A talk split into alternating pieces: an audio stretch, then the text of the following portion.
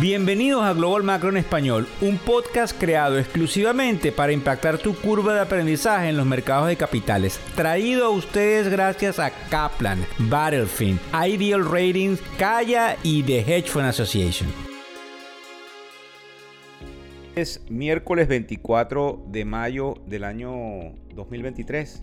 Bueno, vamos a decirlo por cábala. Buenas noches, buenas tardes o buenos días, dependiendo de dónde nos estás escuchando y a la hora en la cual sintonizas el primer podcast Global Macro. Fíjense bien. Vamos a estar tocando tres temas interesantes el día de hoy, pero los mercados, porque estamos en preapertura, son las 8 y 43 de la mañana, están en caída producto de la volatilidad, que para lo que se nos une la volatilidad son los cambios del mercado, para arriba, para abajo, para abajo, para arriba. Cuando eso se mueve, entonces se refiere, eh, entre comillas, como la volatilidad del mercado. Por supuesto, es un indicador matemático que se mide con el VIX, que es el VIX, que es como llaman el índice del miedo, no el VIG, el VIX, el VIX. Y eh, mide la volatilidad del mercado, que es una medición matemática, ¿ok?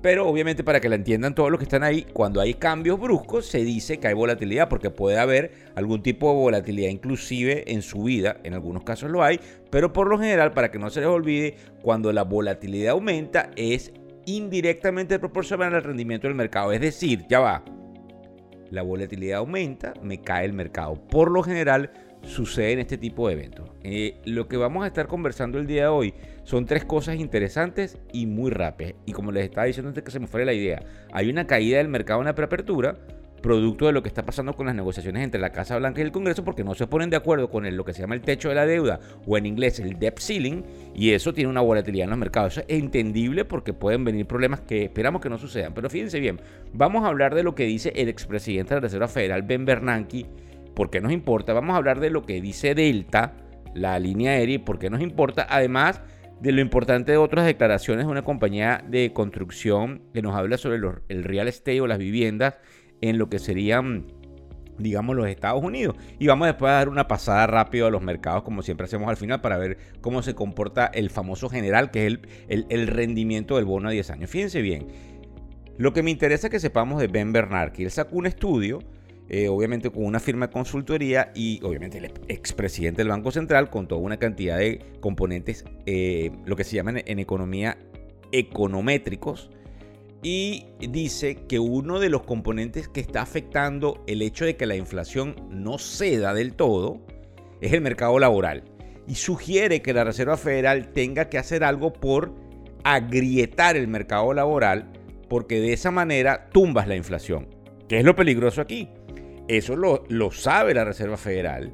Y entonces en la Reserva Federal, como, como ellos toman decisiones, imagínense que es un comité donde hay algunos directores que opinan A, B, C y otros Y, X, Z. Y el dictador, porque es como es, el dictador es el presidente. El presidente toma lo que le da la gana. Ahí no, ahí no hay una democracia. Él escucha y obviamente él toma su decisión. Por eso es muy importante la posición del presidente de la Reserva Federal. Y entonces, si viene este otro presidente a decir eso, Obviamente Jeremy Powell lo está viendo y lo que puede hacer es cómo enfriamos el mercado laboral porque Ben, tiene, ben Bernanke tiene la razón, tengo que enfriar el mercado laboral, ¿qué significa que? Que tengamos más desempleo.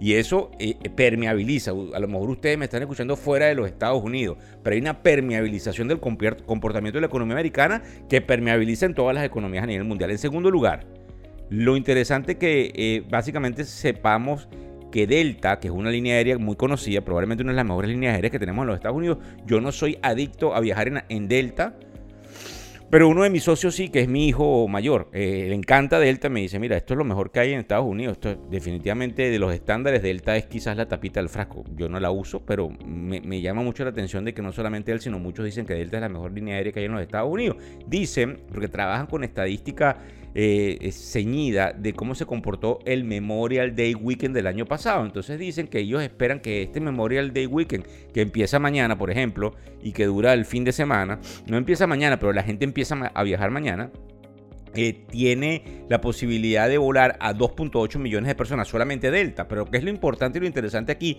Dicen que son 17% por encima del año pasado.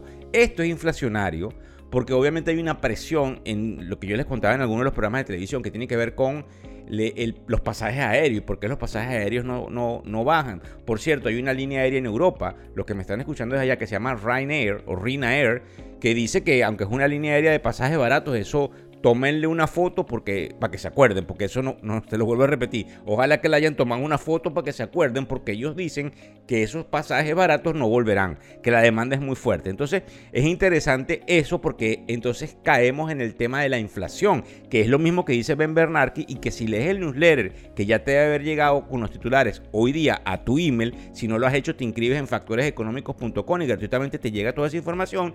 Nosotros hablamos de que probablemente vamos a ver más números inflacionarios y vamos a ver lamentablemente unas políticas monetarias muy eh, restrictivas. Eh, esto en contraprestación de lo que dice una compañía que se llama Toll Brothers, que es una compañía de construcción que cotiza en la bolsa, T de trabajo o de, o de Orlando, L de Lima.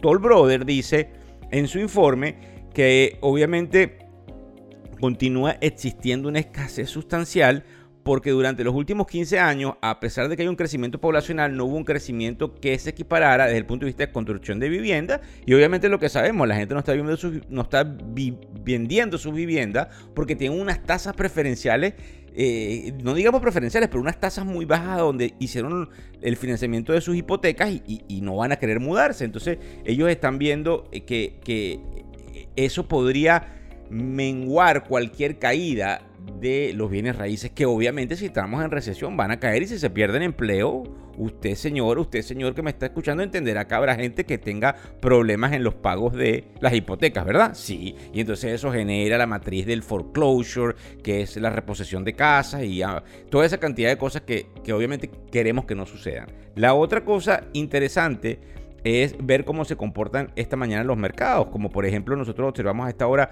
8.50 de la mañana el Dow Jones cayendo eh, en, la preapertura, el índice más representativo del mercado, que es el Standard Poor's 500, también cayendo, al igual que el Nasdaq. Pero lo interesante es, como siempre les digo yo, es cómo se comporta el general. ¿Por qué el general? ¿Por qué?